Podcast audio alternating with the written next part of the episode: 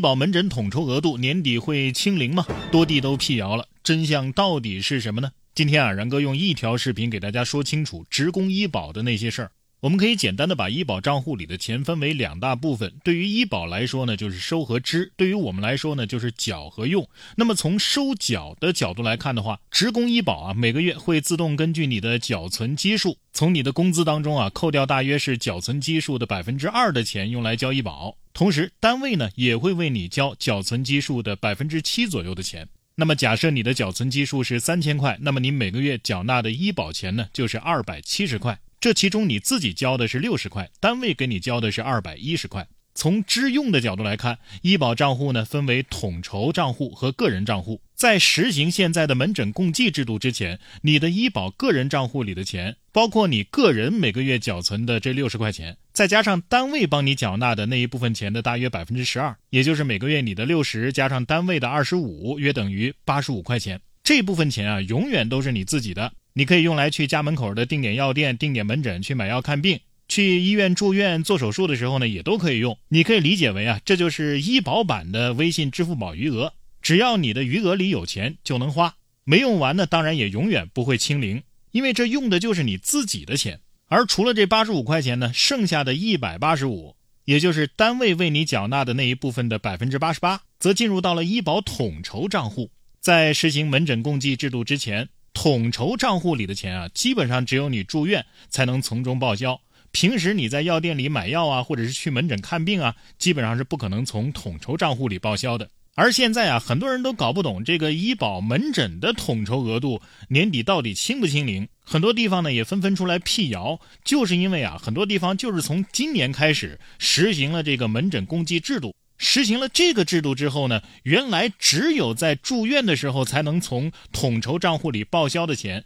现在呢，在一些定点的药店、门诊买药看病也能够直接报销了。但是有两点需要注意：第一个，实行了门诊共计制度之后呢，直接打到你个人账户里边的钱可就变少了。过去呢，从单位缴纳的钱里边划一部分到你的个人账户，这百分之十二呢没有了。单位缴纳的钱呢，直接全部都进了统筹账户了。但是你个人缴纳的钱还是百分之百进入你的个人账户。比如说，同样是三千块钱的缴存基数，原来你的个人账户里啊，每个月都会有八十五块钱，现在呢，只剩你自己缴存的六十块了。那么第二个变化就是呢，原来你在药店买药、在门诊看病是不能用统筹账户里的钱的，现在呢可以用了。但是，第一个每年有一个起付线，这个各地的政策不一样啊。假设你所在的地方起付线是两百块，那么这一年呢，当你的医保支出费用累计达到两百块的时候呢，才能够使用门诊统筹账户里的钱。第二个就是只能按比例报销使用，比如说当地的政策呢是三级机构百分之五十，二级以下机构是百分之六十。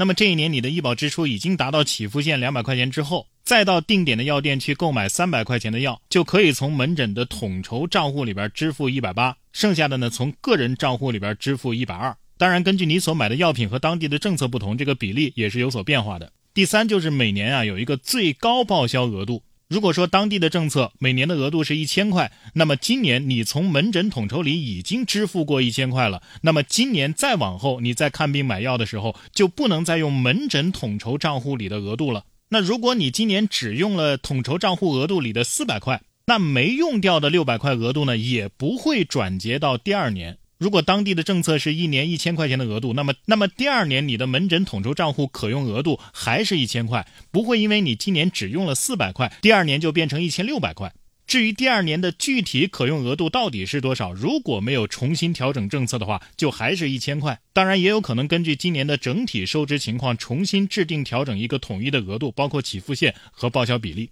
那么，为什么各地都在辟谣医保统筹额度年底会清零呢？因为门诊统筹账户的额度啊，它本质上是一个报销额度，而个人账户里的钱呢，才是余额，它俩是有着本质区别的。统筹账户里的钱啊，是所有缴纳医保的人共用的，而不是你自己个人的。就像过去我们住院才可以报销一样，没有人会为了报销统筹账户里的钱去故意生病住院，或者是故意去做个手术吧。只不过呢，现在报销的范围扩大了，门诊和买药也有一定的统筹账户额度可以用了，所以呢，也没有必要为了把门诊统筹的额度用完而故意去买药或者是看门诊。那么，如何查询自己买药看门诊的钱到底是从哪个账户里支出的呢？又或者总共支出了多少呢？有没有达到今年的额度呢？这个呢，在买药看病的定点药店和门诊在结算的时候都可以查询，也可以打开你的电子医保，点击消费记录查询。